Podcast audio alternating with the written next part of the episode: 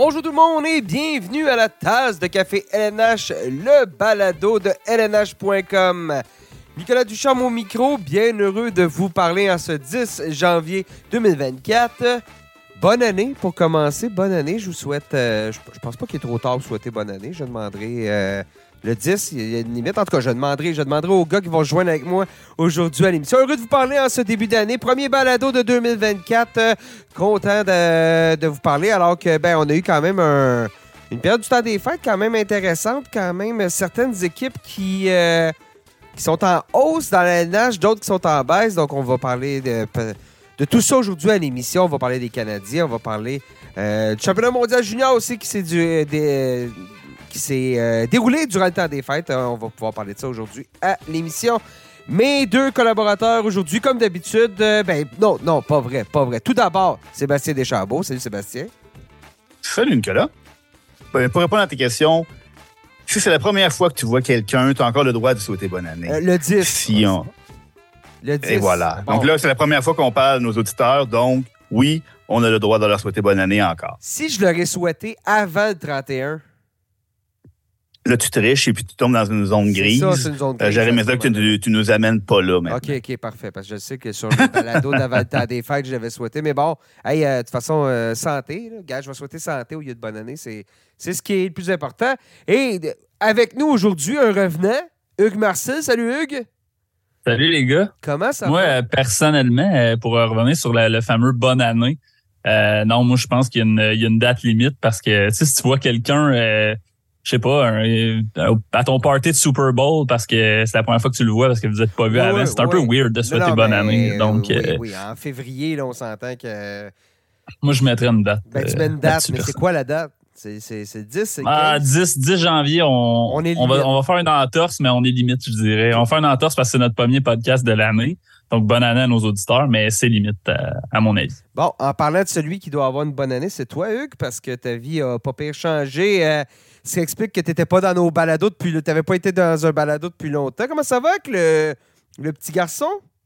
Ça va bien, ça, ça va très bien. Euh, c'est, euh, c'est, c'est, c'est- c'est du stock, c'est une aventure euh, qui commence, c'est nouveau, mais c'est, c'est vraiment le fun, honnêtement. Ça, ça change la vie, mais d'une, d'une bonne façon, pour vrai. C'est vraiment, vraiment quelque chose de spécial qui, qui s'explique pas si on si on n'a pas si on n'a pas d'enfant. Donc euh, vraiment, vraiment, vraiment le fun.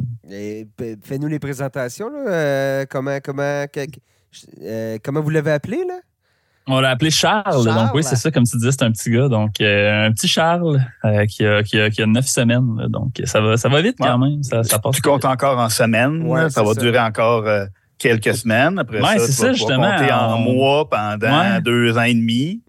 Exact. On compte, ça, quand on le compte monde va jusqu'à quand? Là, À c'est- compte en mois. Quand t'es rendu, quand t'es rendu dans les dans, dans les deux chiffres là, de, de passer la vingtaine, là, quand t'es rendu à dire 20 semaines, c'est, c'est, c'est, c'est plus bon. Un peu comme les 20 mois, là, t'as plus droit. Mais non, mais non. Ouais, effectivement, je veux dire- 42 semaines, c'est peut-être un peu weird. euh, mais là, 9 semaines, je trouve que c'est encore, euh, c'est encore euh, correct. Là. Ouais, m'en ai dit les mois, là, t'arrêtes les mois après un an et demi, là, pas plus, là. Pas deux, deux ans, 48 mois, là? Moi, j'ai 2080 semaines en passant. Ah ouais. c'est ça, c'est 48 mois, ça sonne plus comme si ton fils est une garantie de quelque chose. Ben, c'est euh, c'est. Ouais, c'est un plan de paiement Ouais. Ouais, c'est sans ça, intérêt. Ben, effectivement, un, enfant, c'est un solide plan de paiement, effectivement, et euh, t'es mieux d'aller. Ouais, mais ça n'a pas un gros investissement, pas Non. un gros retour euh, Non, sur non, ton non, placement. tes, tes- tes intérêts, c'est plutôt, plutôt bas. Ben écoute, euh, content pour toi, Hugues. Je sais pas si tu dors un peu, si euh, fais, fais-tu déjà ses nuits ou? Ben, il fait pas, il fait pas ses nuits, il fait des stretches de, je dirais, c'est plus long, euh, c'est- plus long stretch de dodo, c'est comme 4 heures, donc euh, c'est encore assez exigeant, mais j'ai la chance d'avoir euh, une blonde qui me laisse dormir parce que elle sait que je travaille, donc euh, puis c'est, tu sais, c'est vraiment comme, honnêtement à date c'est un bébé facile, là, donc on n'a pas vraiment de, Ah. de, de, de, de problème, tu sais, euh, l'allaitement, tout ça, ça va vraiment bien, donc que- euh, que ça, ça se passe très bien. Ce que tu me dis, c'est que tu peux. Ton collègue Phil euh, vient de péter un mur en t'entendant dire ça. Ouais, c'est ça. Je sais que c'est pas, euh, c'est pas, c'est pas aussi simple pour, euh, pour d'autres, mais à date, euh, tu sais, c'est les nuits. euh, C'est sûr qu'il faut que tu te réveilles souvent, mais euh, je parle de ma blonde. Moi, je, souvent, je dors pendant qu'elle elle se lève, mais c'est sûr qu'il faut que tu te lèves souvent, sauf que tu te lèves pas longtemps. Donc, y a- y l'air de reprendre ça un peu. y a-tu l'air du pay chum présentement, là? ben là, quand même, ce que vous savez pas, c'est que je fais ma part aussi. Ouais, là. ouais, ouais, ouais. Mais là, je veux quand même pas commencer à, à rentrer dans tous les détails. C'est quand même un podcast de hockey, non un podcast euh, blog maternité, paternité. Donc, euh, euh, on, va inviter Émilie au prochain podcast. Ben Ouais, non, c'est ça, euh. C'est ça, mais on va, on va renommer ça le biberon de café. Ça va être. euh, ça, Oh. va être, ça va être un peu mieux fait que, euh, pour, pour ça. Mais bon, bon, OK, on retombe sur le hockey. On va parler de ça aujourd'hui à l'émission. Euh, avant de commencer, chers auditeurs qui êtes à la recherche de conseils au niveau de votre paternité-maternité, ben, sachez que le balado La Tasse de Café est disponible sur toutes les plateformes de diffusion. Faites une recherche, La Tasse de Café LNH, vous allez nous trouver. Abonnez-vous pour être certain de jamais rater un balado et, euh, et tout ça. Donc aujourd'hui à l'émission, on va parler, on revient sur le championnat mondial de, hockey qui a eu lieu euh, en Suède durant, le temps des fêtes. On va faire un tour de l'actualité un peu partout dans les nationales, plusieurs grosses nouvelles là, depuis quelques jours, donc on va parler de ça.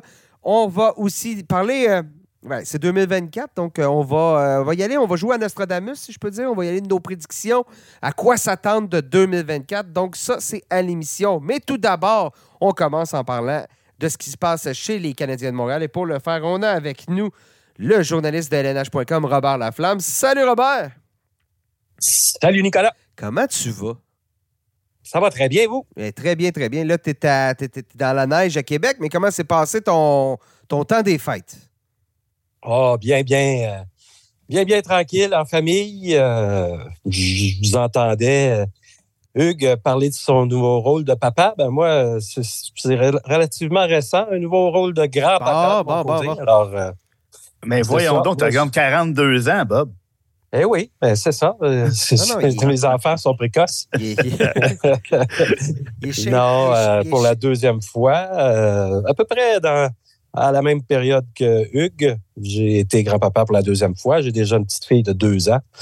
Alors, euh, c'est ça, c'est la nouvelle euh, réalité. Alors, ça a été un temps des fêtes euh, assez, assez, euh, assez agréable en famille et tout ça, avec une petite incursion à Seattle pour euh, la classique Ben hivernale. oui, ben oui, exactement. Oui.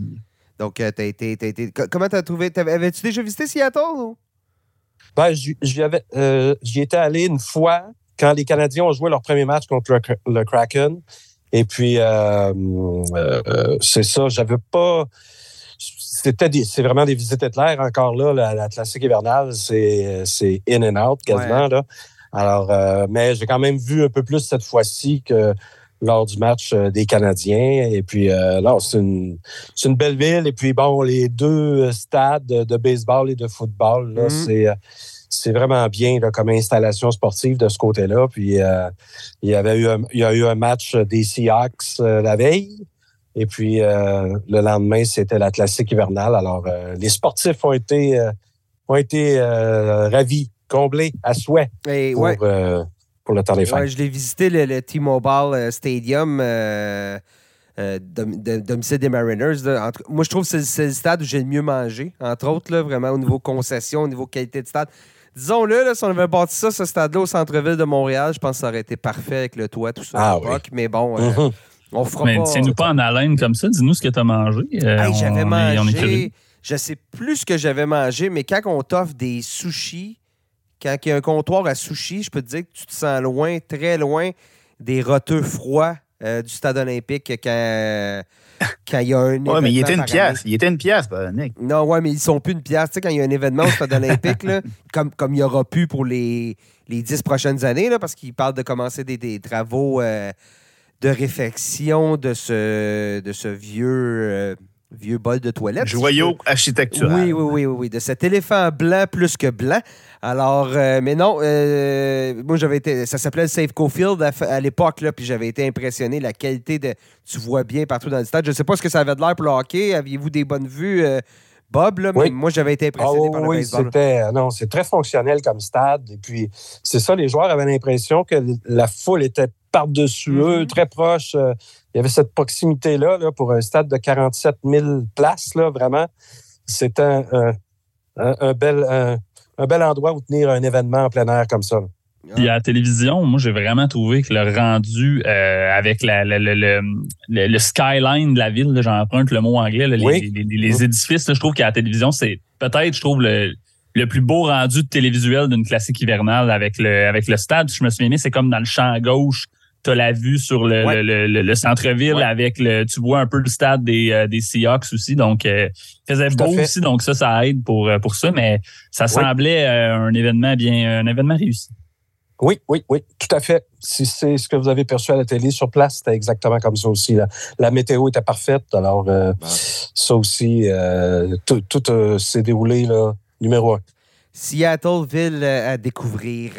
Euh, Bob, on revient à Montréal, jaser un peu de ce qui se passe chez les Canadiens. C'était un temps des fêtes quand même, somme toute, positif. Je pense que c'est le terme qu'on peut utiliser. On a toujours notre voyage chez les Canadiens, voyage dans, dans l'Ouest qui s'est étiré parce qu'il a commencé techniquement avant, même avant le, temps des, avant le temps des fêtes. Il y a eu une pause durant Noël. Ça s'est poursuivi. On est revenu de ce voyage-là avec une fiche de 500. Euh, on a battu les, Rangers de New York en fin de semaine dernière. Tu, tu sens comment un peu le, présentement chez les Canadiens? Est-ce qu'il y a une vague de positif un peu? Ou? Oui, oui, oui. Euh, écoutez, cette équipe-là, contre toute attente, euh, on s'attendait justement à ce que pendant ce voyage-là, qui est un peu casse-cou à chaque année, euh, à ce que l'équipe se détache au classement, puis que là, on dit, bon, encore, euh, tu sais, une autre, euh, une autre saison qui, qui, qui, qui s'en va là, au diable. Mais bon, 3-3-1 pour les sept matchs, l'ensemble des sept matchs. Euh, somme toute, c'est c'est excellent dans, dans le contexte où cette équipe-là euh, se, débrouille avec les moyens du bord. Là. Ouais. Euh, beaucoup d'attaquants qui manquent à l'appel. Euh, Dak, depuis le début de la saison, ça, c'est- rien de nouveau. C'est pour tout le reste de la saison d'ailleurs. Mais New Hook, Raphaël Harvey-Pinard, Pearson, et là, il y a Dvorak qui est- dont la saison est terminée. Alors, tu sais, on, a Mitchell Stephens qui est là, euh, Ilonen qu'on fait jouer plus souvent. Alors, euh, tu sais, cette équipe-là s'accroche, euh, travaille, puis euh, elle surprend. Euh, au retour du voyage, ça a été difficile contre euh, Buffalo.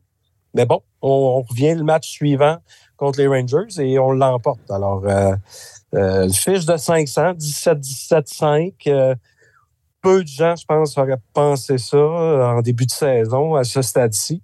Et puis, bon, il reste quelques semaines au mois de janvier. Après ça, on a une longue pause, ça. Alors, on- chaque match qui, avance, si on reste dans le coup, tout ça, puis on, on donne une bonne, une bonne performance, eh bien, euh, on ne sait jamais. La situation des gardiens qui, est encore. Une équipe qui a trois gardiens qui, qui réussit à s'en tirer comme ça, c'est quand même, faut le faire aussi. là. T'écrivais sur, euh, sur le site, justement, tu- euh, tu chez les Canadiens, on tente de gérer, d'apprendre à gérer un peu les, les, les hauts et les bas.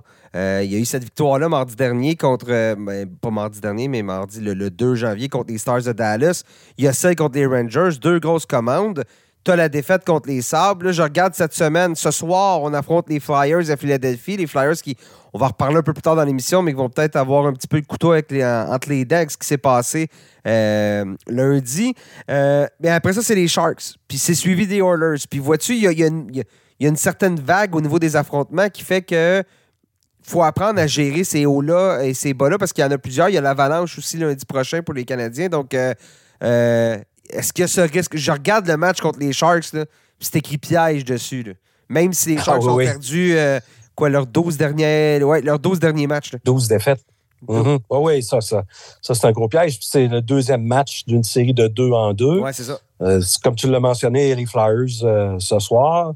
Euh, pas le droit, pas le droit d'échapper ce match-là contre, contre les Sharks parce qu'après ça, Edmonton et Colorado. Alors, euh, puis dans la semaine qui suit, euh, voyage à l'étranger de trois matchs qui se termine à Boston. Alors, c'est- ça, là, ça, ça, va se corser d'ici à la pause du match des étoiles. L'équipe tombe en pause avant le match des étoiles et tout ça aura une bonne pause.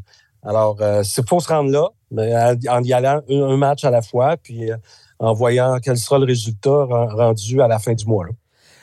Je, je vais dire un mot qu'on pensait pas dire euh, cette, cette année chez les Canadiens à Montréal, mais séries éliminatoires. Euh, le mot en P, le, fameux mot, en P. Le mot en P, playoffs, comme, Oui. on, comme on disait. Je regarde le classement. Techniquement, les Canadiens sont septièmes dans la course pour le, le quatrième as. Euh, on est à quoi? On est à présentement 5-6 points euh, du Lightning de Tampa Bay, mais on a trois matchs en main. En main. Est-ce que. Ouais. Est-ce, j'ai, pas entendu Martin Saint-Louis parler de ça. J'entends pas les joueurs évoquer ce mot-là.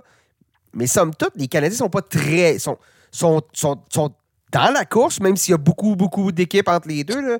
Mais est-ce qu'on commence lentement à avancer ce mot-là ou ça demeure encore un, mot, je veux pas dire banni, là, mais que, qu'on évite? Là? Oui, non, on n'en parle pas encore. Là. Non, ça, c'est, euh, ça, c'est certain. Euh, est-ce que c'est un mot tabou dans l'entourage? Peut-être. Euh, quand on, en- on avance le mot ou quand on en parle avec les joueurs, ben, on, dit, nous, on regarde, on reste, on reste concentré sur la tâche euh, à accomplir, le prochain match et tout ça, euh, les fameux clichés euh, d'usage. Oui, oui. Mais euh, c'est ça, parce que tu, tu l'as mentionné, tu l'as relevé, euh, il y a quand même beaucoup d'équipes qui sont entre, euh, qui sont dans la même situation que le Canadien, si on veut. Alors, c'est pas encore une course en bonne et due forme qui est lancée là, pour les dernières places en série, tout ça. Je pense que ça va être vraiment là, après la pause du match des étoiles que cette fameuse course-là va se mettre en branle pour de bon. Mais on est quand même là. On est quand même là. Puis euh, euh, beaucoup de gens, moi le premier, aurais pensé que ça aurait été déjà euh, terminé, là, tu sais. Mais euh, ce bon voyage-là dans le temps des fêtes permet encore de s'accrocher à une parcelle d'espoir, puis on, on verra ce que ça donnera. Mais si je Mais me je vais suis. euh. Non, ben, j'allais juste dire que si je me souviens bien, les Canadiens, leur objectif, euh, sans nécessairement parler de série, c'était de, de jouer des matchs qui avaient, euh, qui avaient une signification tard dans la saison. Là, on parlait du, du mois de mars. Puis, euh, série ou pas, je pense que ça va quand même être le cas. Tu sais, euh, tu sais, on parlait d'un match qu'on n'a pas le droit d'échapper contre les Sharks. Je veux dire, dans une saison totalement perdue, euh, tu perds contre les Sharks, c'est- pas la fin du monde. Mais là, il y a quand même une raison pour qu'on veut pas perdre contre les Sharks. Parce que il y, a- une raison, on veut continuer à rester où on est au classement, peut-être même s'approcher d'une place en série. Mais moi, je vois deux choses. Premièrement, les blessés, c'est encore une saison difficile du point de vue des blessés. Je pense que si on avait, euh, si on avait Kirby Dak, euh, peut-être qu'on parlerait un peu plus déjà de série. Puis l'autre chose que je vois aussi, c'est euh, il y a beaucoup d'équipes à rattraper. C'est- tu sais, L'écart de points est pas, est pas grand. On est à 6 points des, des- du Lightning. C'est pas si énorme que ça. Le Lightning qui occupe la deuxième place de, de, de quatrième au moment où on enregistre ce, ce, ce, le- ce balado.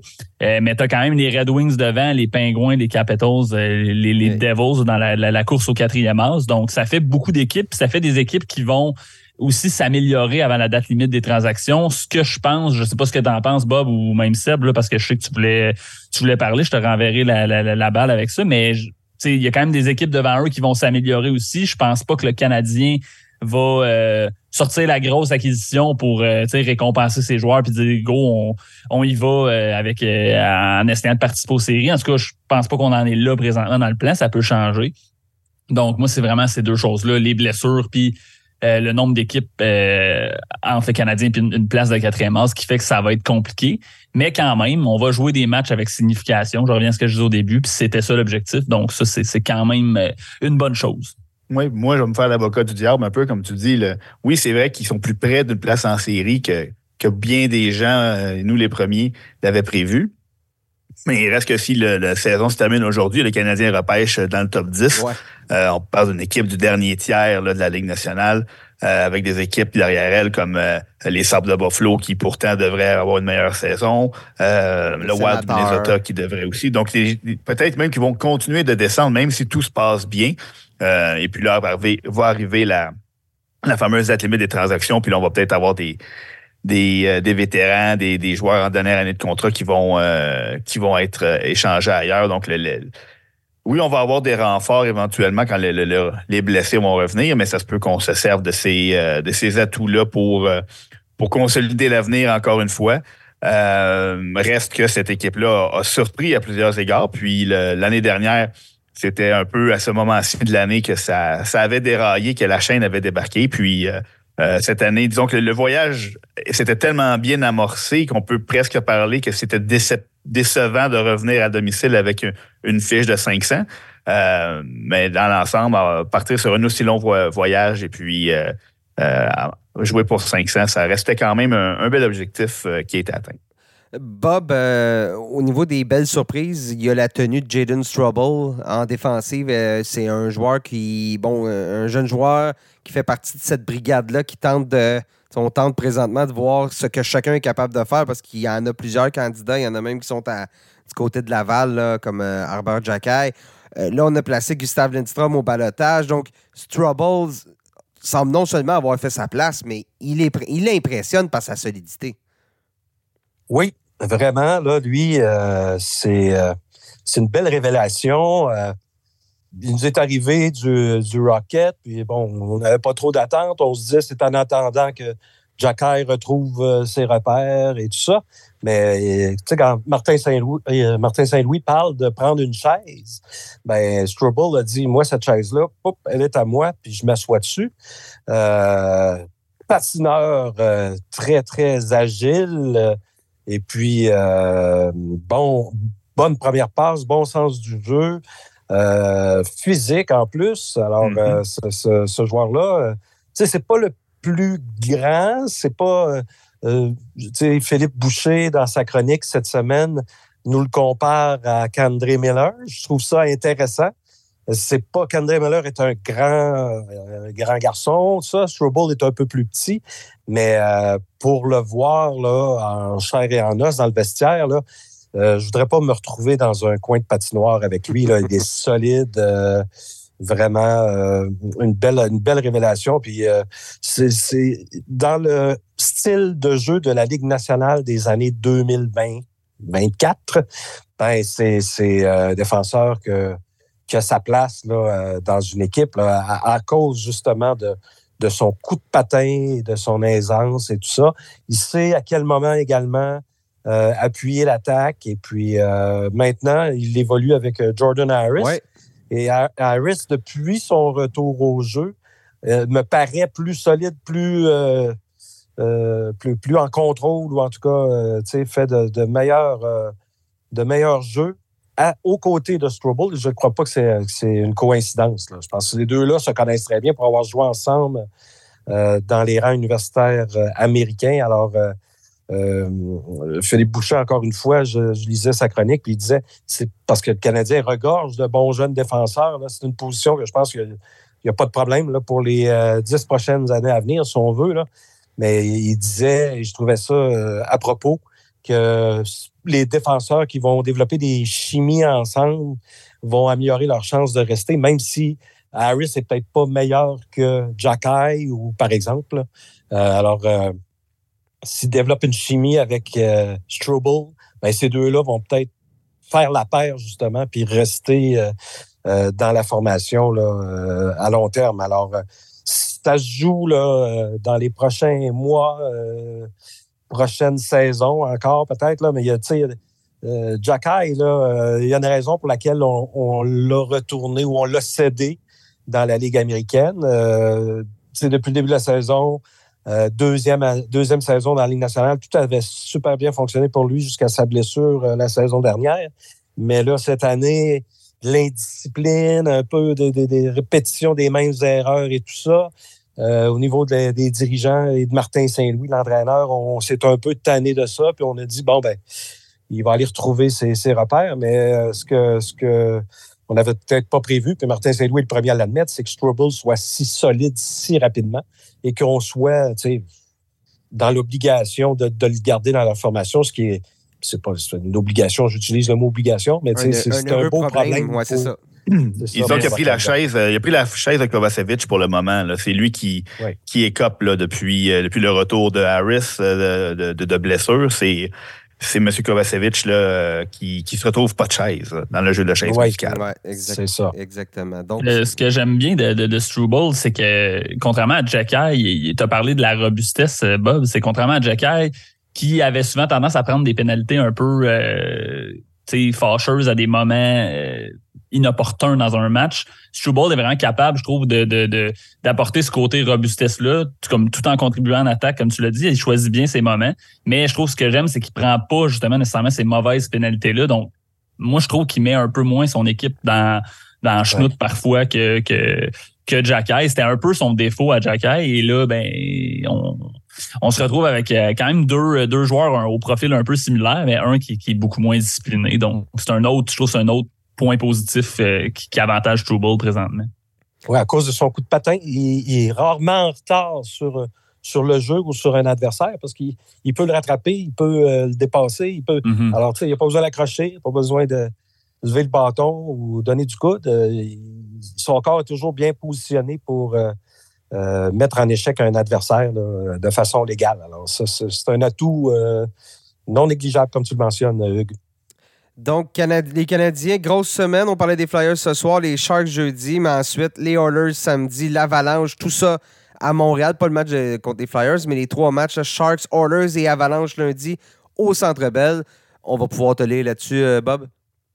Oui. Toujours au rendez-vous. Hey, merci encore d'avoir été là, Robert. Bonne année. Si euh, on te l'avait-tu souhaité? Oui, je ne sais plus. Mais non. Bon, ben. Ben, lui, on a le droit encore. là. J'écoutais le débat, j'écoutais le débat, puis oui, ben, pa- pa- comme Hugues l'a dit, c'est le premier podcast avec euh, les, les- c'est ça. On peut, le- on peut souhaiter bonne année là, aux auditeurs, mais c'est limite, c'est limite. Ouais, c'est ça. Ben, Bonne ben, année, Bob. bo- bonne année, bon Bonne pelletage. année à vous, bonne année, oui. Bon, bon, Puis, pe- euh, bon pelletage aussi là, aujourd'hui. là. Oui, c'est ça. On Ouais, va les, euh, on va les mettre- Fais attention à ton dos, là.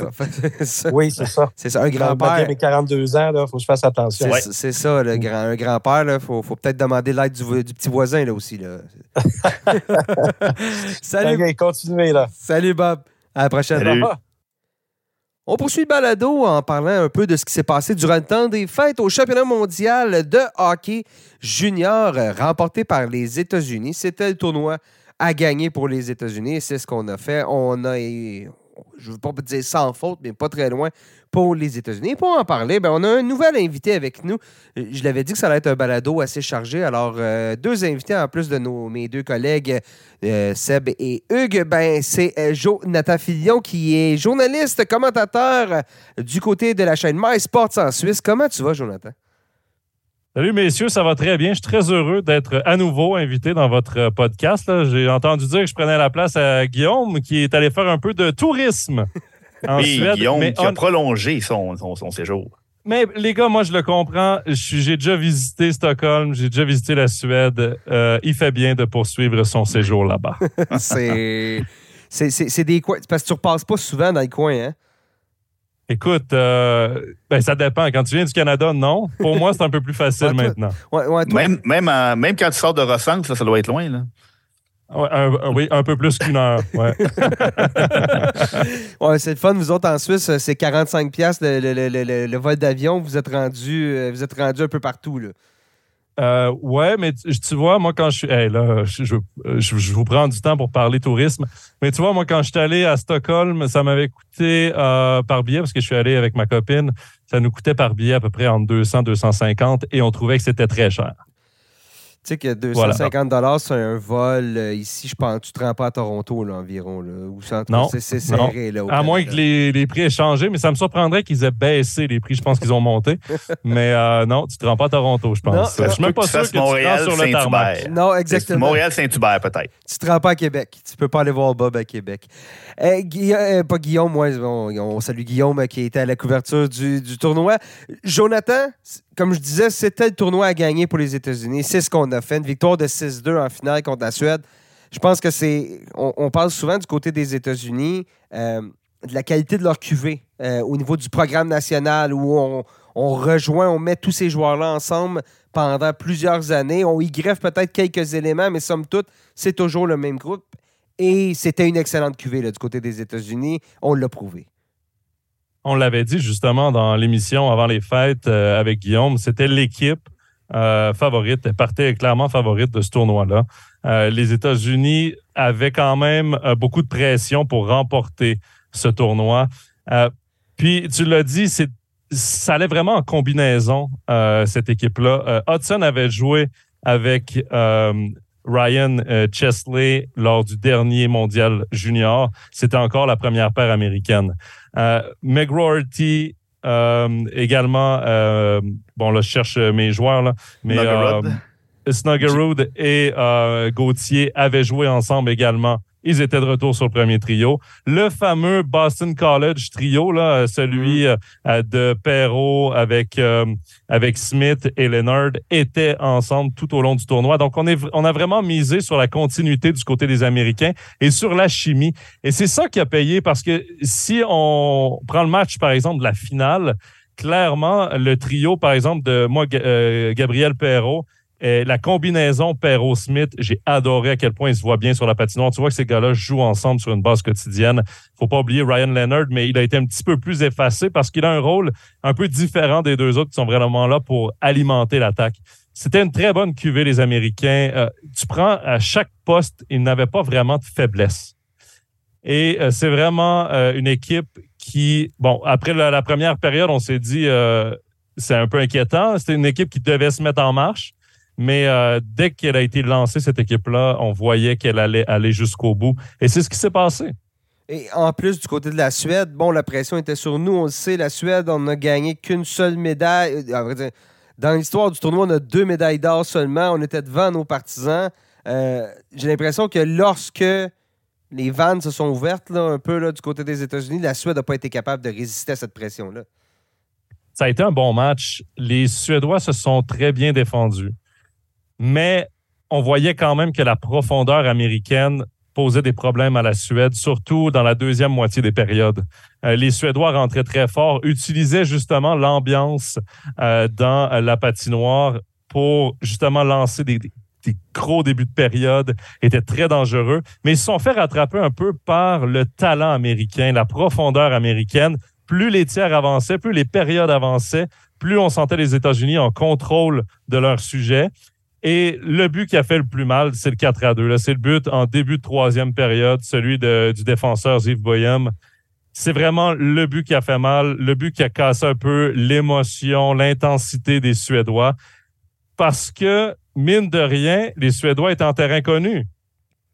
En finale, ils n'ont pas beaucoup de succès. Chaque finale, ou presque, qu'ils ont participé, parce qu'il faut rappeler qu'ils ont, ils ont deux médailles d'or dans l'histoire de la compétition, mais une seule en playoff, là, dans, dans, les, euh, dans les rondes éliminatoires. L'autre, euh, ils avaient terminé premier du, de, de la compétition, de la ronde de groupe, Le- et le- la le- compétition se terminait ainsi.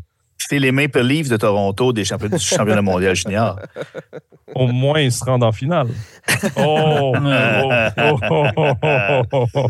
Dans le fond, euh, les, les, les, les- ben, c'est un, peu comme- c'est un peu comme les Maple Leafs en ce sens que une des deux médailles remportées par les Suédois, c'est justement quand y avait seulement quoi, huit équipes dans le tournoi, six équipes environ, là, quand c'était des tournois à la ronde. Donc, le, même principe que les Maple Leafs 167. euh, Mais, mais oui, et, justement, mais ça reste toujours surprenant de voir à quel point ce, ce programme-là est, est- si près d'être dominant, mais réussit jamais à vraiment là, à closer, comme on dit en bon français. là. Et c'est pas par manque de talent. C'est ça qui est spécial. C'est que plus le tournoi avançait, plus on découvrait des, des pépites. On, on découvrait vraiment des joueurs euh, hyper impressionnants. On peut penser aussi au défenseur euh, Théo Lindstein, euh, qui, à la base, si je me trompe pas, n'était même pas sélectionné par les Suédois. C'est une blessure qui l'a fait venir au, au tournoi. Et il a terminé comme meilleur défenseur de cette équipe suédoise. Je pense qu'il y a un point par match. Euh, donc, il y avait aussi beaucoup de talent dans cette équipe-là. Euh, Axel euh, Sandin Pelika, qui est un choix de Mhm. première ronde du, du dernier repêchage. Je l'ai adoré aussi. Jonathan Lekerimaki. Vraiment, les leaders ont été les bons joueurs de cette équipe-là. Il y a beaucoup, beaucoup de talent. Mais quand ça compte, cette équipe-là réussit pas à aller chercher le gros match. Et d'ailleurs, ils ont failli se faire éliminer euh, en quart de finale. Ça, ça aurait été une catastrophe contre la Suisse surtout. Parle-nous-en un Mais, peu. euh, on va, ah, on va ben, j- j'allais, j'allais dire, on va parler de l'équipe canadienne, mais parle-nous-en un peu de la performance euh, de l'équipe suisse, d'où, où, où tu es, où tu es situé. Euh, disons que ça a été, je veux pas dire le strict minimum, mais c'est un peu ça, hein, du côté de la Suisse. On n'a pas, on n'a pas causé de surprise, mis à part ce match-là en, contre les Suédois en quart de finale qui, euh, oh, on aurait fait trembler, disons-le. Disons- Ça aurait été tout un choc là, si on l'avait emporté.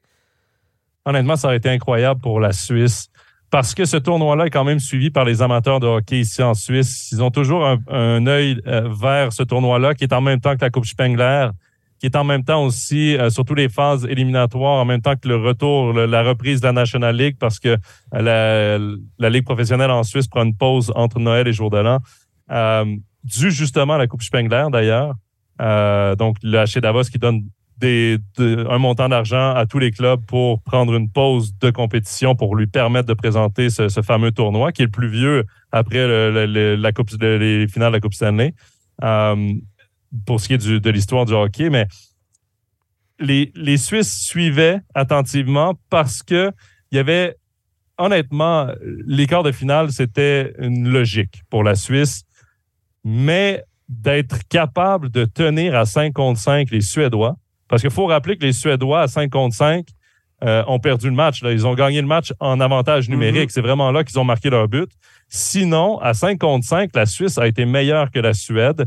C'est des pénalités qui a fini par couler la Suisse. Euh, bon, moi, j'ai un de mes collègues ici, un autre Québécois, Stéphane Rochette, qui a beaucoup arbitré dans sa carrière pendant une vingtaine d'années le championnat suisse. Euh, et on, s'est- on a discuté ensemble après le match et il me disait, euh, pour vrai, au moment où les pénalités sont, sont données, euh, avec l'enjeu du match, c'est surprenant qu'elles aient été données. Ouais, Surtout, ouais. La euh, dernière, il y a eu celle il y a eu celle pour Darda, je crois, au coup de canne. là. C'est Oh, c'est oui. juste un joueur qui pousse à une main avec son, son, son bâton. Et on avait donné un 5 minutes à la base, en plus, avant de le réviser. Ouais. Ah. Oui, exact. C'est exagéré. Puis l'autre pénalité, l'espèce de can opener, là, le, le, le, le, geste pour accrochage, ça a plus ou moins déstabilisé le joueur suédois. Surtout, ça lui a pas, pas fait perdre le contrôle de la rondelle. Est-ce que cette pénalité-là était une pénalité? Oui. Est-ce qu'au moment du match où elle a été donnée, normalement, on sait que les arbitres aiment bien ranger le sifflet puis laisser jouer à ce moment-là. Ben, tant pis pour la Suisse, euh, mais ça quand même, c'est du positif qu'on en ressort. Après, je pense que l'an prochain, avec le groupe qui attend la Suisse, euh, il faut essayer de viser un petit peu plus haut quand même. Il faut essayer euh, de surprendre parce que les gros canons tchèques seront plus là, les gros canons slovaques seront presque plus là. Donc, c'est, ce sera vraiment à la Suisse d'aller peut-être chercher le deuxième rang du groupe parce que la Suède va être supérieure, mais par contre, le Kazakhstan, ça devrait être une année de galère. On va poursuivre un peu avec ce qui s'est passé. Du coup, parlons-en de l'équipe canadienne. C'était euh, une, euh, une performance décevante. On savait que c'était pas un gros groupe. C'était pas un, groupe qui était menaçant, probablement pas à la hauteur des Américains. Mais de se faire éliminer en quart de finale, bon, sur un but, sur un but chanceux, une rondelle qui a dévié sur qui- qui est entré dans le filet. Mais quand même, jusque-là, messieurs, il n'y avait pas eu de flamèche. hein. Non, il n'y avait pas eu de flamèche. Euh, Puis, tu sais, Jonathan en a parlé pour les Américains. Ce qui a fait la différence, c'est le fait, justement, les joueurs, beaucoup de joueurs de retour, des joueurs qui se connaissaient.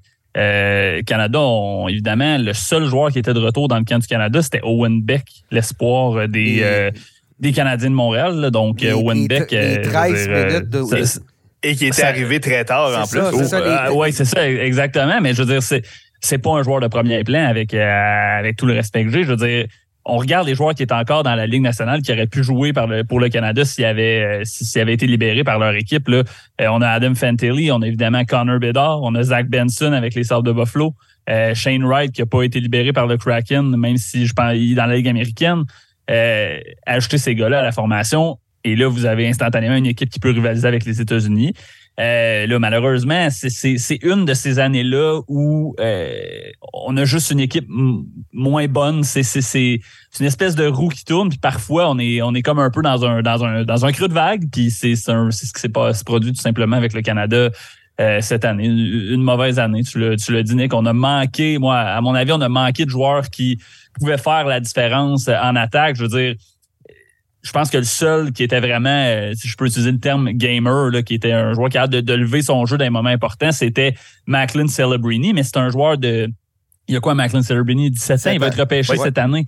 Euh, c'est un tournoi de gars de 19 ans, le, le- le- le championnat du monde junior. La, la, la, la coche est grande entre les, entre les deux.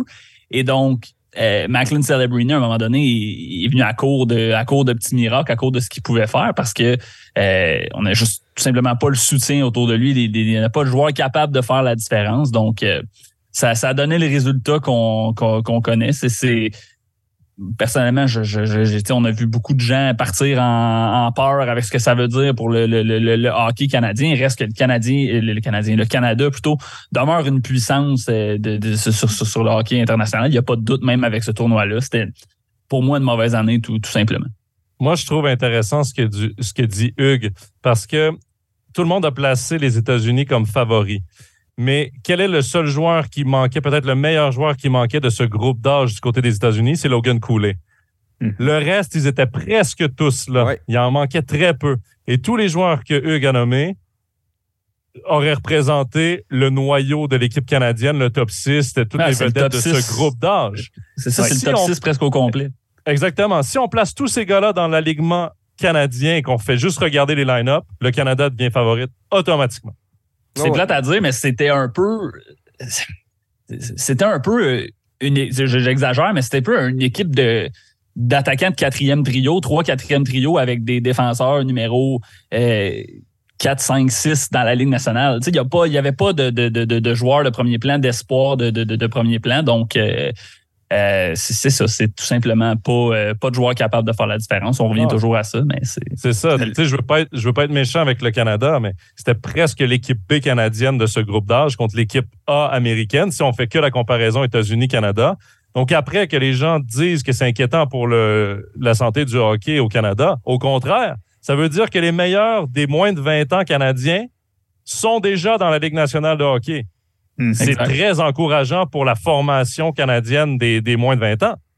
Exact. Bon point. Puis, euh, encore plus encourageant peut-être est le fait que le meilleur joueur est, est un joueur qui pourra encore être là l'année prochaine s'il n'est pas euh, dans la Ligue nationale, en Macklin Celebrini.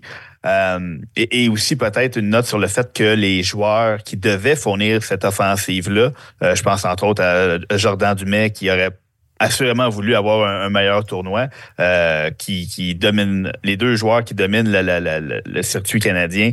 Euh, euh, Rupkoff et puis euh, Dumais ont eu des statistiques qui, qui ont laissé à désirer. Je suis, on, se fiait beaucoup à ces joueurs-là pour tirer l'équipe canadienne offensivement. Et puis, euh, ça a tout simplement pas fonctionné. Pas qu'ils n'ont pas eu de chance, euh, pas qu'ils n'ont pas travaillé euh, fort, mais on a, on a eu tendance peut-être à essayer de, de, de reproduire ce qui marchait bien dans la, Ligue canadienne, alors qu'on on sait que le Canada au championnat mondial junior euh, est souvent euh, ça rapproche encore plus de façon extrême de son identité de hockey robuste, de hockey canadien. Et là, cette année, on a vu un petit peu moins ça. Puis quand on a tenté, on a vu Morgan Geeky ça va expulser après 11 secondes de jeu euh, contre l'Allemagne. Donc, c'est cet aspect d'intimidation physique-là est un peu moins présent cette saison.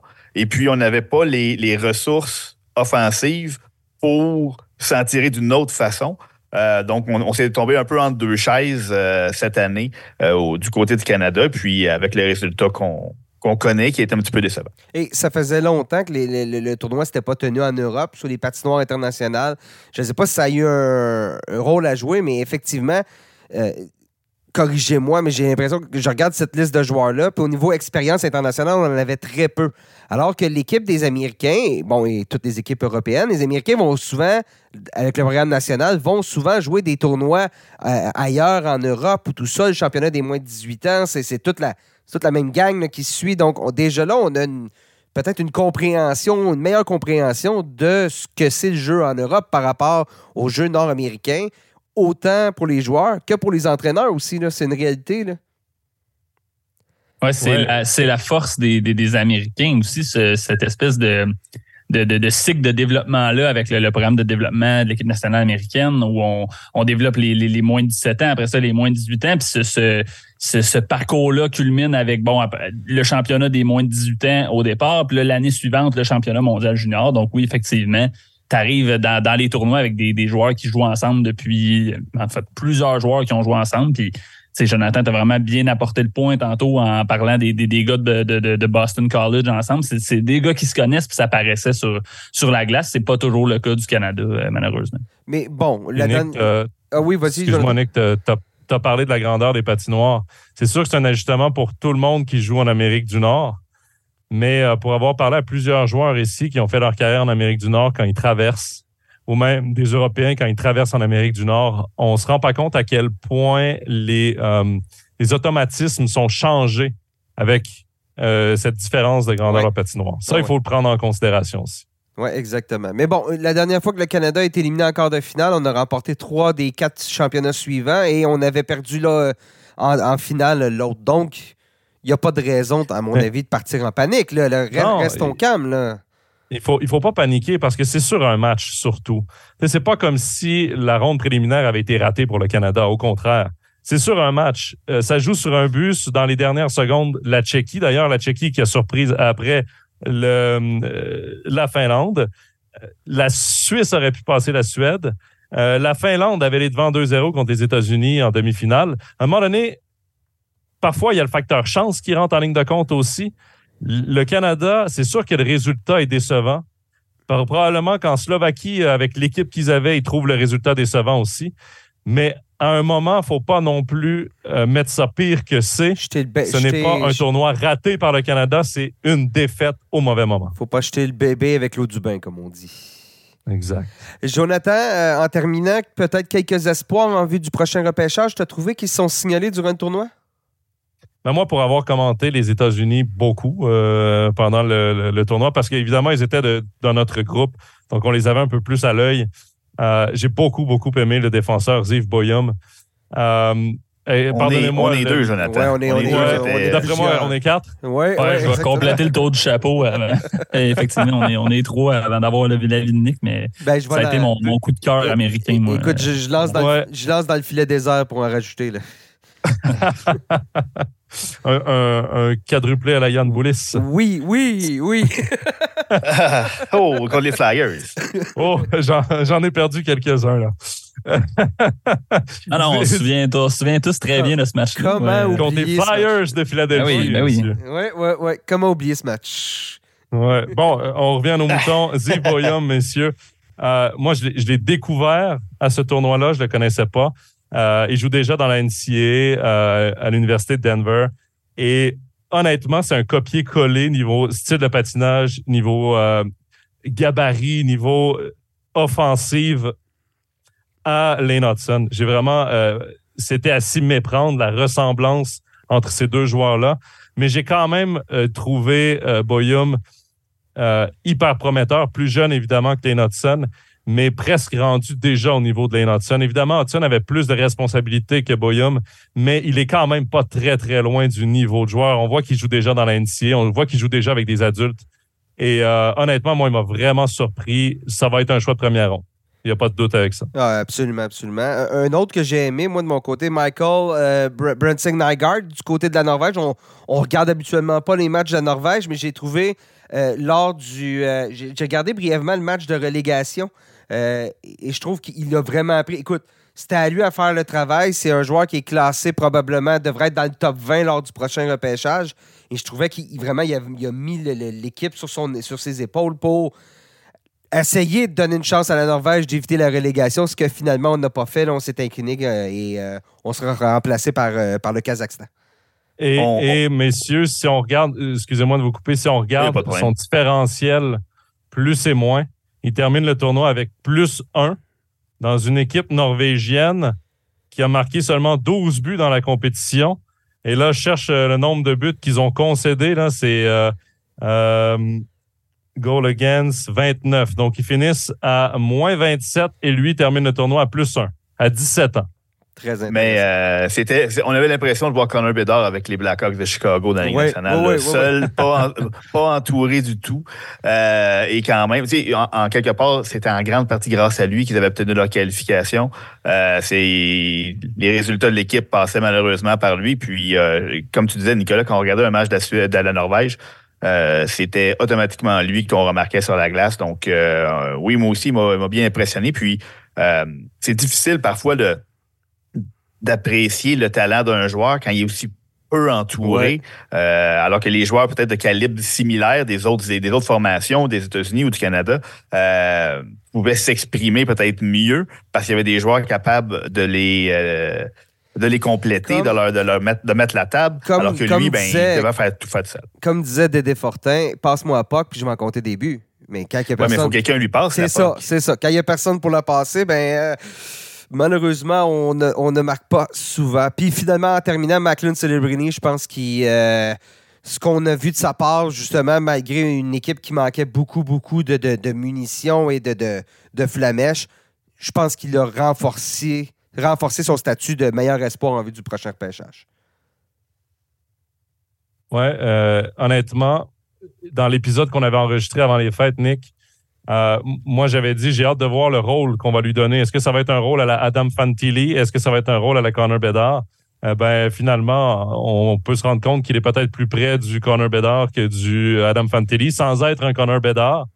Euh, je pense que sur les deux sens à patinoire, il est un petit peu supérieur aussi à Bedard au niveau défensif.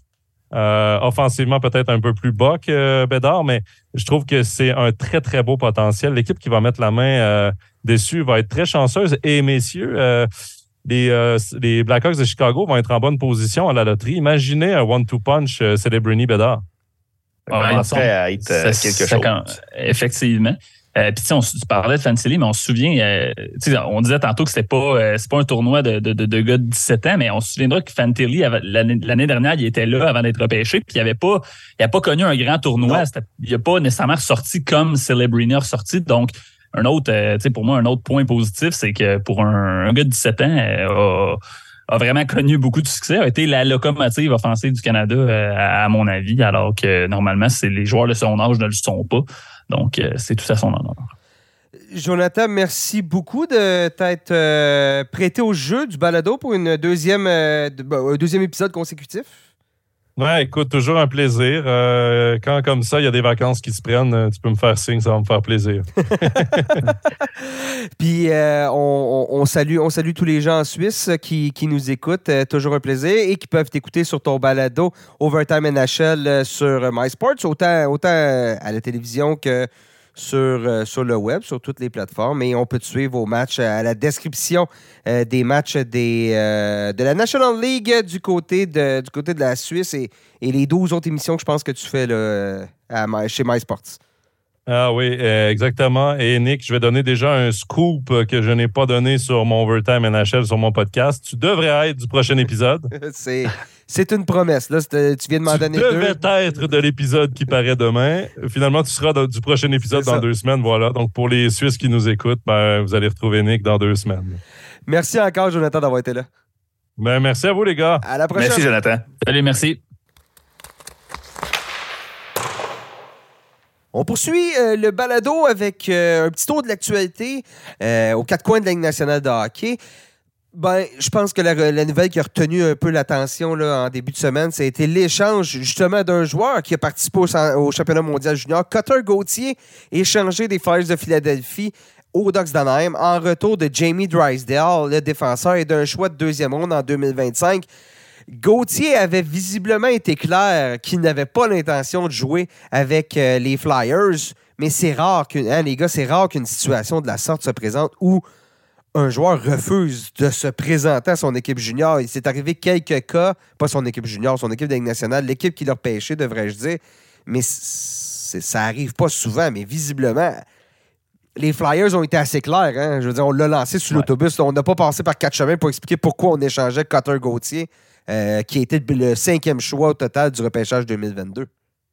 Oui, mais Oh, ce que j'allais dire, c'est que ça arrive, mais c'est rarement aussi tôt dans le processus. Euh, on, des exemples de joueurs qui finissent leurs quatre années au, euh, euh, dans l'NCAA puis qui deviennent joueurs autonomes, il y en a eu au fil des ans. Des joueurs qui avaient quand même été repêchés assez vite. Je parle à des Jimmy Vesey, par exemple, dans les dernières années. Adam, Fox avait fait le coup aussi. Adam Fox avait fait faire le coup. C'était peut-être le meilleur exemple dans les années récentes. donc, mais c'est rare que ce soit aussi tôt. Euh, donc, c'est une situation très particulière pour, euh, pour Daniel Hurrière euh, à son entrée en poste. Depuis depuis l'été dernier, là, quand il ne s'est pas rapporté au camp de, de, de, développement des Flyers, que ça, ça a commencé à couver. c'est certain qu'avoir un, espoir de premier plan comme ça, et là, Daniel Brière prend le téléphone et appelle d'autres équipes. Es-tu intéressé à Cotter Gauthier? c'est sûr que la première question, ça va être mais pourquoi? Et là, évidemment, il faut, faut, jongler avec cette situation-là. Pourquoi on m'offre un, aussi bon espoir? Il, y a il faut qu'il faut y ait quelque chose. Puis là, on, il y a peut-être des petits drapeaux. Euh, donc, c'est difficile. C'est sûr que ça place les Flyers dans une situation difficile. Ça, ça, ça tu, crées l'effet, c'est ça exactement. ça crée l'effet sais, le fameux film Draft Day, là, le repêchage avec Kevin Costner, là, où euh, tout le monde se met à douter de. de, du- Il s'est fait beau Callahanisé. C'est ça. Il, y a un risque de beau calanisation, si je peux dire, euh, dans le cas de Gauthier, mais je ne sais pas ce qui s'est passé. Je ne sais pas ce qu'il a fait. Parce qu'au début, bon, c'est au repêchage puis tout ça, mais Gauthier a dit qu'il était, je veux dire, il semble pas avoir nécessairement de raison de ne pas se présenter chez les Flyers. Et là, ce qu'on disait chez les Flyers, on pouvait même pas lui parler. Ses agents, il n'y avait pas de retour d'appel. On voulait le rencontrer au championnat mondial junior. Rien à faire. Donc, d'avoir quand même, comme tu disais, d'avoir gardé ça, somme toute, sous la couverte, de, que ce ne soit pas tant ébruité que ça, va avoir permis d'aller chercher un retour intéressant, surtout que là, sa valeur était au maximum à la suite du championnat mondial junior. Là, on parle de Cutter Gauthier, mais quand je regarde ça, là, techniquement, pour l'instant, Jamie Drysdale est un meilleur joueur que Cutter Gauthier au niveau de ce qu'on a prouvé euh, en carrière. là. Ben, c'est un joueur de la, c'est un joueur de la Ligue nationale contre un espoir présentement. Puis, C'est un espoir aussi prometteur soit-il, c'est toujours un, c'est toujours un suspect. Tu sais, tu sais jamais ce que ça va donner quand même. Là. Euh, reste que, bon, on l'a vu, comme tu as dit, au championnat mondial junior, qui est, excellent, Cutter Gauthier. Mais oui, Jamie Drysdale, moi, j'ai envie de dire que c'est peut-être un joueur qui avait euh, peut-être besoin de, je veux pas dire un nouveau départ parce que c'est, pas que ça allait mal avec les Ducks, mais ça va quand même être un nouveau départ pour lui. On sait, les, dernières saisons, c'est un joueur qui cette saison même, et les- la dernière saison, composé avec beaucoup de blessures, a jamais été capable de prendre son air d'aller vraiment euh, dans la Ligue nationale après avoir connu une, euh, assez bonne saison recrue. Euh, va tomber de facto, on en parlait hier, ça puis moi, défenseur numéro un du côté droit, c'est, il, il devient automatiquement la meilleure option des Flyers euh, droitiers. Je pense que l'autre derrière lui, c'est Rasmus Ristolainen. Là, vous me corrigerez si je me trompe.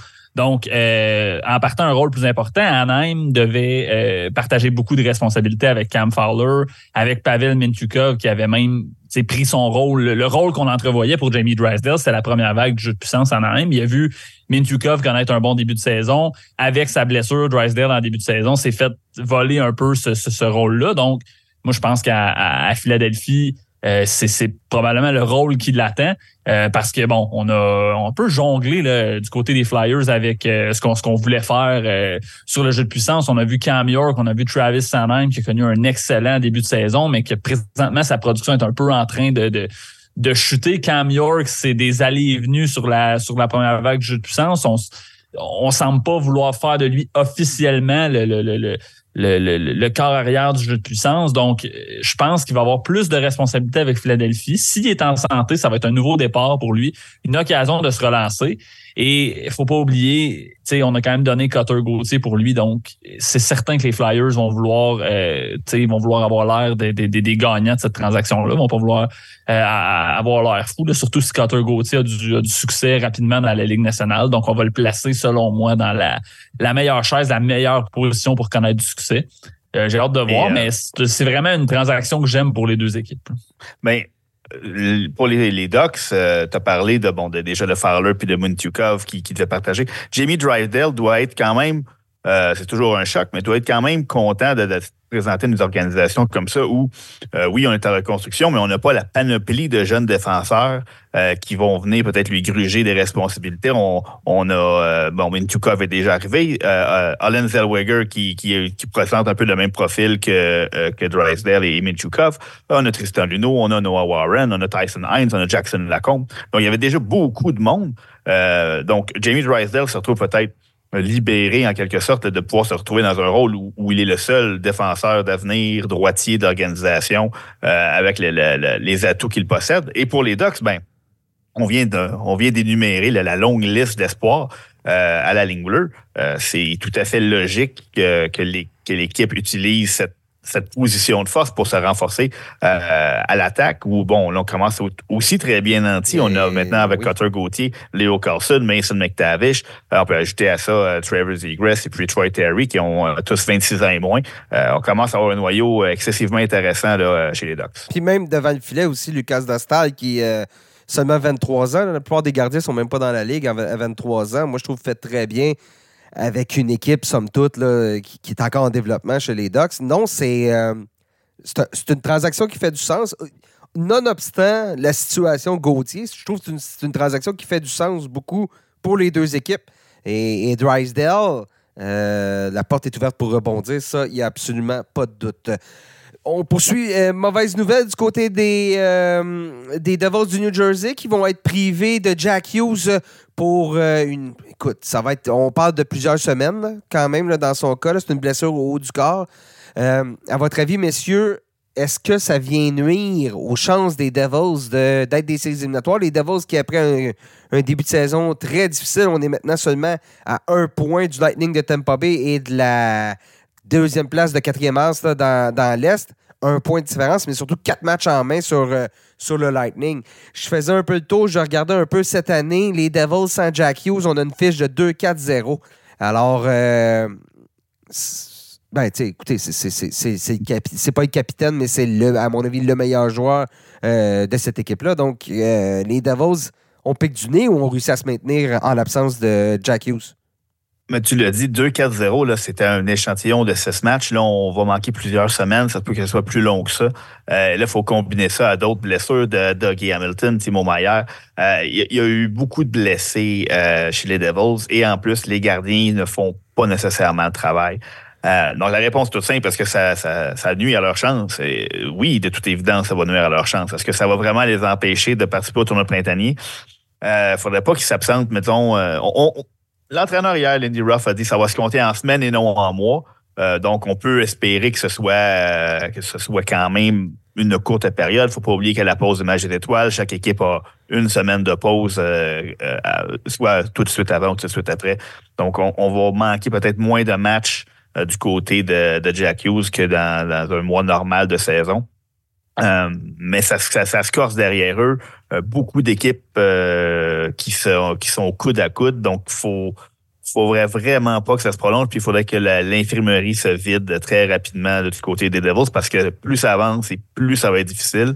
Euh, devant eux, de rattrapable, je pense qu'il y a les Flyers là, qui vont peut-être aller sur la, la- la trajectoire descendante, mais derrière eux, ça va être difficile. En même temps, les Flyers viennent d'aller chercher un défenseur, possiblement numéro un. Donc, euh, Oui, mais Et- bon, je pense qu'on est réaliste euh, à Philadelphie. On est très heureux de la façon dont l'équipe se débrouille, mais je pense qu'on reste réaliste dans le, le- où, on, où on se trouve dans la courbe. Et euh, bon, on le voit déjà là euh, à leur euh, à leur 3-4-3 neuf- à leurs 10 derniers matchs. ouais, oui, je pense que c'est 2, 2 4, 3 leurs neuf derniers. là. donc, c'est Mhm. euh, euh, c'est ça, ça. On commence déjà là, à voir les signes d'une jeune équipe qui, qui se fait rattraper un petit peu par la réalité de- d'une longue saison. je ne vais quand même jamais enterrer une équipe dirigée par John Tortorella. Parce qu'il est Effectivement. toujours, toujours capable d'aller chercher le meilleur de ses troupes. Je regardais aussi, puis ce qui fait mal aux Devils, c'est au niveau, on perd notre, notre one-two punch au niveau du centre. Euh, cette année aussi, lorsqu'on a perdu, souvenez-vous, Nico Ischier là, qui, a- qui- s'est absenté, les Devils ont une fiche de 4-7-0 sans Ischier. Je pense qu'il y a une partie aussi qui était. Jack Hughes n'était pas là durant une partie, euh, une certaine partie, mais c'est aussi là que ça va faire mal, puis ça va être difficile pour les Devils. Donc, comme tu dis, Seb, il va falloir que, ceux qui restent euh, se lèvent, ce qui n'avait peut-être pas été le cas euh, plus tôt en saison, ce qui expliquait ce difficile début de campagne. On reste dans le monde des blessures. Ben, écoutez, je ne vous demanderai pas si ça va nuire à leur chance d'être des séries éliminatoires, mais les Blackhawks de Chicago vont être privés de Connor Bedard pour 6 à 8 semaines. Fracture de la mâchoire. Donc, euh, pour Bedard, c'est dommage parce que je trouvais vraiment qu'il gagnait en rythme qu'il était de, plus en plus meilleur, non seulement au niveau de la production, mais au niveau de la qualité de son jeu. C'est dommage. Et là, est-ce que ça vient, euh, ça vient de tirer dans le pied, si je peux dire, pour euh, la lutte au Trophée Calder? Ben, moi, je pense que oui, parce que euh, c'est une des. Je, je me posais la question hier, peut-être que vous allez être capable de, de, de, de répondre, mais c'est quand la dernière fois qu'on a eu une cuvée de recrues aussi bonne que ça dans la, dans la Ligue nationale? Euh, je veux dire, tu sais, qui va à la chasse perd sa place. Là. Euh, je veux dire, Bédard était, je pense, assez unanime comme, comme choix pour le Calder, mais là, on a appris ce matin qu'il va rater 6 à 8 semaines. Donc, euh, bon, admettons, dans le pire des scénarios, il rate 8 semaines.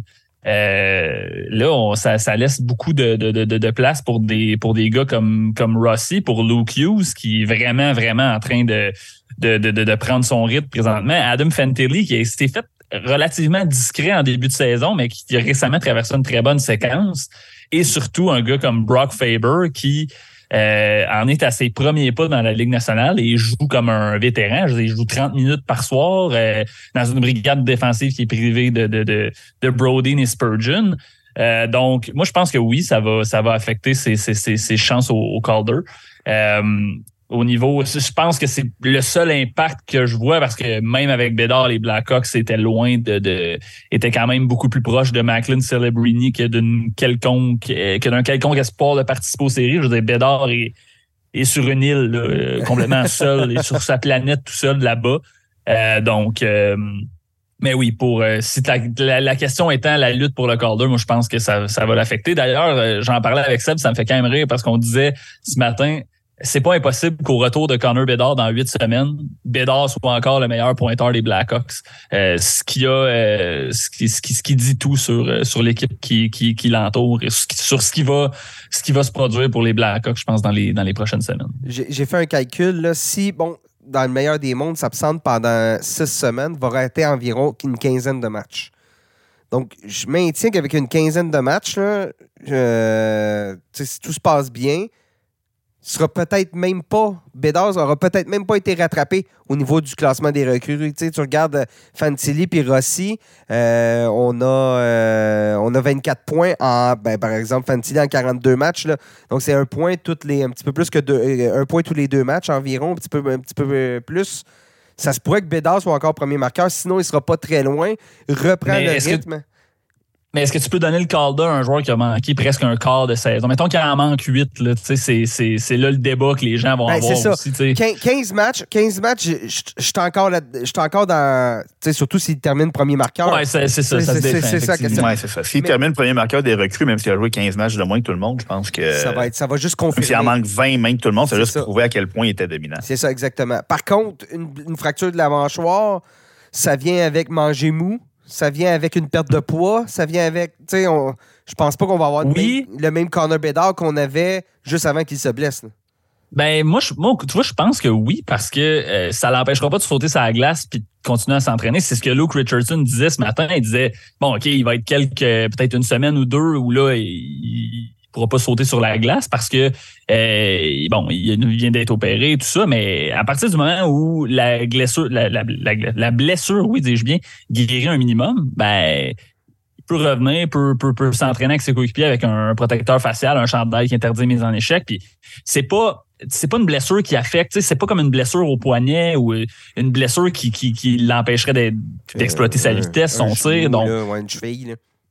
Ouais, une cheville, c'est ça. Tu sais, je, je, moi, je suis plutôt en désaccord avec ça. Je pense que c'est que... une, une, bonne nouvelle dans un sens. Ça aurait pu être une blessure qui aurait pu affecter son style de jeu, puis c'est pas ça présentement. Fait que tant mieux pour les Blackhawks, tant qu'à C'est-à-dire sans être de patiner, mais c'est l'alimentation, c'est au niveau du, de la perte de poids, la perte de muscle qui va peut-être. Tu sais, souvenez-vous quand Dougie Hamilton a subi une blessure similaire, je pense qu'il avait raté environ huit semaines aussi, puis il était revenu, puis il était pas l'ombre de lui-même. Donc, il faudra voir. Je, je fais juste souligner ouais, mais... que c'est une possibilité. Là. Zdeno Chara a joué quand même en féerie avec ça. Fait oui. que... Non, il n'avait pas joué, si je ne me trompe pas. oh oui, il avait joué. Il avait, il joué, avait joué ou avec... il était seulement oh, il sur le joué. banc? Non, non, non, il avait joué, il avait Ouais, fait ok. fracture de la mâchoire, euh, M. Chara. OK, bon, ben... Euh... T'es sûr? En finale, contre les Blues? Ah, oui, est-ce qu'il avait Semble- qu'il était seulement sur le banc puis il jouait pas. Mais en tout cas, Bon, on on, on vérifie- pourra vérifier plus tard. les gens à la maison, vérifiez euh, le tout. Euh, on, on poursuit. Bon, euh, un gros dossier réglé du côté de Toronto. Contrat de William Nylander, 8 ans, euh, 11, 11, 11 points quelques millions là, dans son cas. Oui, 11,5. 11,5, voilà. Alors, Nylander qui est récompensé pour l'excellente saison qu'il connaît présentement. Euh, messieurs, trop passé et surtout, est-ce que les Maple Leafs viennent de réactiver un cycle où on a quatre joueurs qui font tellement d'argent qu'il n'en reste pas assez pour les autres? Ben, écoute, trop, pas nécessairement dans le sens où c'est probablement ce qu'il aurait. Quelqu'un lui aurait donné sur le marché. Euh, donc, Ouais. Ah, ça, c'est euh, sûr. Ça, c'est sûr. Donc, que ça- on, tenait à, on, on tenait à William Nylander à Toronto, donc non, c'est pas trop. Euh, dans le sens où c'est le contrat qui, qui, qui, qui, qui, je pense, se justifie. Oui. Euh, par contre, est-ce que ça se justifie que ce soit les Maple Leafs qui lui donnent? Là, c'est un autre débat parce que, comme tu l'as dit, euh, avec les quatre euh, attaquants et un seul défenseur, Morgan Riley, on a, je pense, 50, près de 55 millions engagés en cinq joueurs, euh, au moins pour la prochaine saison. Euh, c'est une recette qui n'a pas fonctionné jusqu'ici. Euh, reste à voir comment on va gérer le cas de, John Tavares et puis de Mitch Marner, qui vont devoir renouveler leur, entente euh, après la prochaine saison. Donc, ça, sera intéressant de voir comment on va, on va gérer ces deux dossiers. Mais disons que pour la prochaine saison, euh, ces joueurs-là sont tous sous contrat. Et puis, on, on va devoir faire preuve d'imagination pour greffer d'autres éléments importants, notamment devant le filet à la ligne bleue. Euh, pour permettre à cette équipe-là d'aller euh, de passer à la prochaine étape. À vrai dire, la question, c'est à, quand à Toronto on va, on va pouvoir défaire ce noyau-là? Parce que on, on, parle, on parle que Brad Treleving vient de donner ce contrat-là à Nylander, mais Treleving, il est pris entre l'arbre et l'écorce si on avait eu à modifier ce noyau-là qui ne fonctionne pas en séries éliminatoires, ça devait se faire sous Carl Dubas. Parce que là, on ne pouvait pas laisser partir euh, Nylander contre rien du tout. Je veux dire, le joueur. Il aurait fallu, non, c'est ça, il aurait fallu l'échanger en cours de route. Parce que, comme tu dis, on ne pouvait pas le laisser marcher libre comme l'air. C'est, ça aurait été une très mauvaise gestion d'actifs. Exactement. Je pense que le premier joueur qu'on va peut-être laisser aller de ce quatuor-là, c'est John Tavares l'année prochaine, quand il va avoir 34 ans on ne pourra pas lui offrir une autre entente de.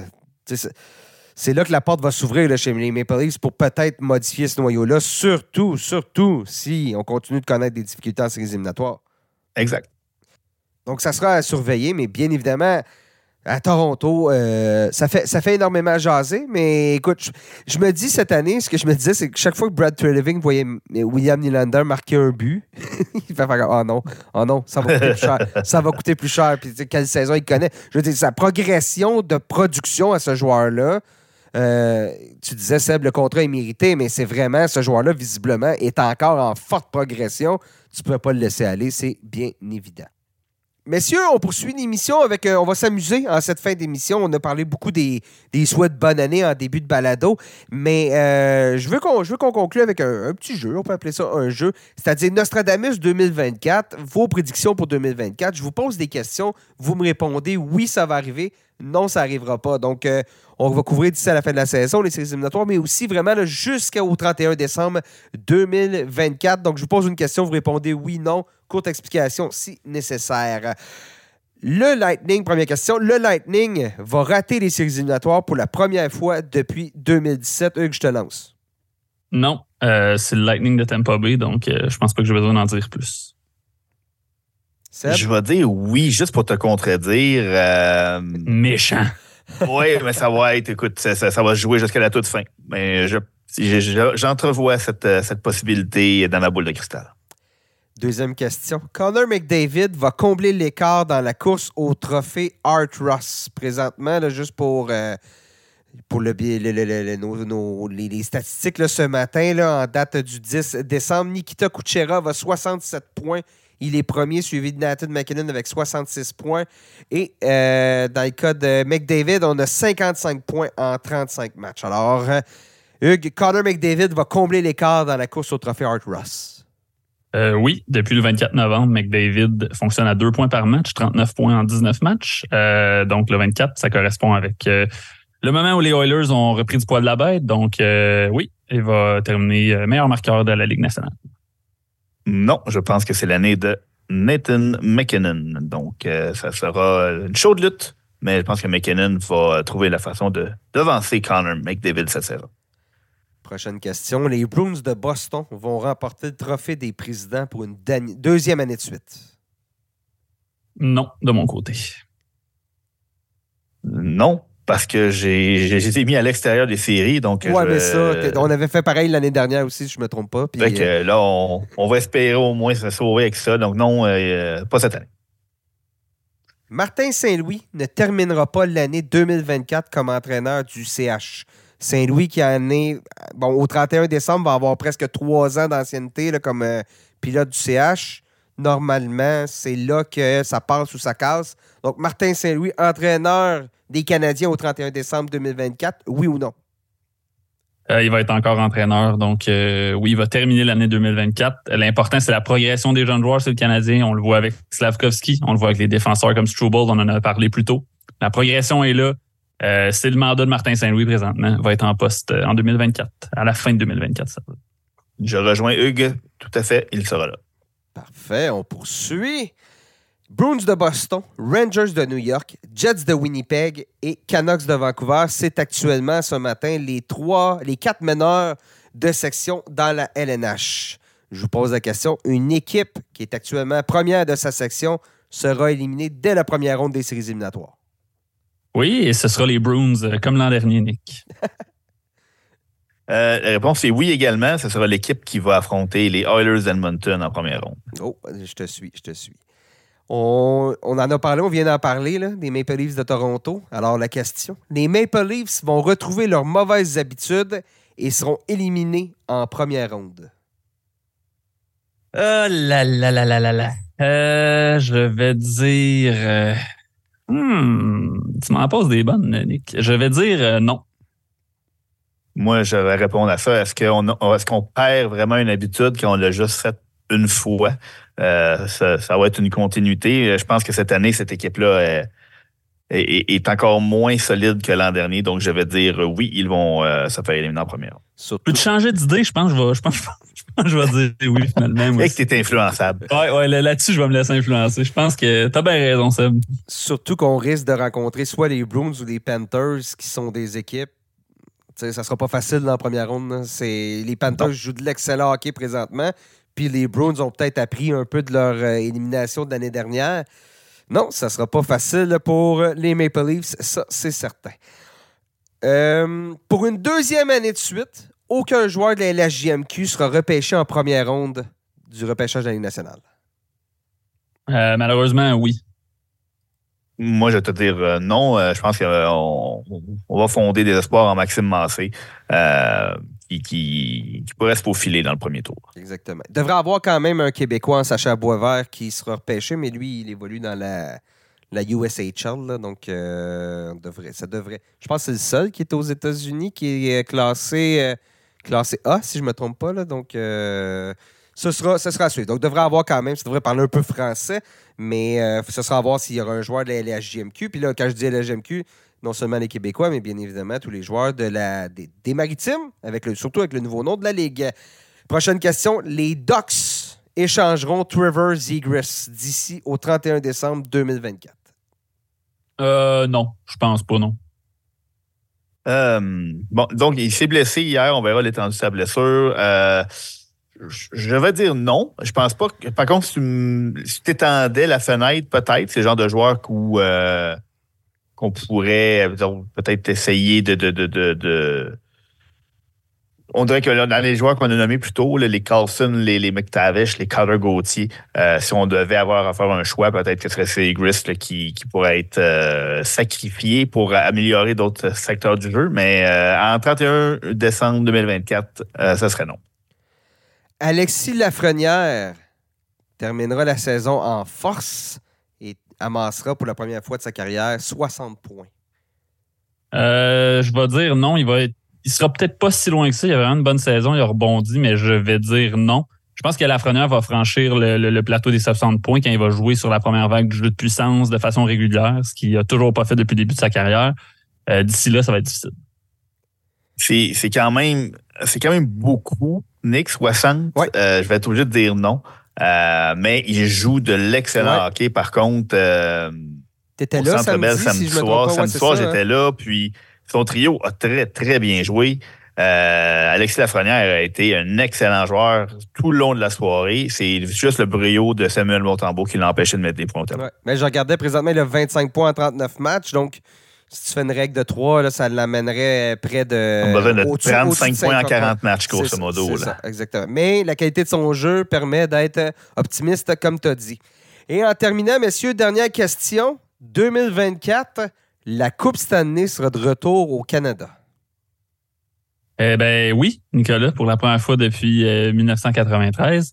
Euh, avant la saison, j'ai prédit une finale Oilers-Rangers. C'était très mal parti en début de saison. Et là, plus ça va, plus je trouve que les Oilers ont des airs des, euh, des Blues de Saint-Louis l'année qui étaient partis complètement de la cave du classement pour euh, en 2019 là, pour remporter la Coupe Stanley. Donc oui, ils vont remporter la Coupe Stanley contre les Rangers, comme je l'ai prédit avant même la saison. Parce que je suis Nostradamus, Nostradamus. Nostradaluc. Nostradaluc, comme on. Oui, Oui. Nostradaluc. Je m'en allais dire la même chose, vous m'enlevez les mots de la bouche. Euh, mais pour répondre à ta question, c'est non. Euh, pour les, les mêmes raisons que, que notre ami Luc. Euh, j'ai bridé la coupe aux Stars, donc euh, c'est ce qui va se passer parce que je- j'ai jamais tort, comme vous le savez. Oui, oui, oui, bien évidemment. T'as jamais, jamais, jamais tort. Hey, merci, messieurs, merci de vous être prêtés au jeu. Eh, merci à toi, Nick. C'était le fun. Merci, Nick. C'était le fun plaisir. quand même. On devrait faire ça euh, peut-être plus souvent. On va garder ça en note pour euh, l'année prochaine, pour le prochain balado, assurément. Peut-être même en début de saison. C'est- C'était le fun. C'était le fun. On a eu du plaisir.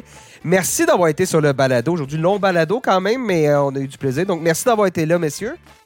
Ça fait plaisir, Nick. Merci à toi et merci à Seb aussi. Merci, les boys. Euh, merci à Robert Laflamme qui était là en début d'émission. Merci à Jonathan Fillon qui était là en milieu d'émission. Et chers auditeurs, merci beaucoup d'avoir été à l'écoute. Prochain balado, on reprend notre rythme habituel aux deux semaines. Donc, euh, toujours là, abonnez-vous, suivez-nous sur euh, vos plateformes de diffusion pour être certain de ne jamais en rater un. Merci encore euh, d'avoir été à l'écoute et on se reparle très bientôt.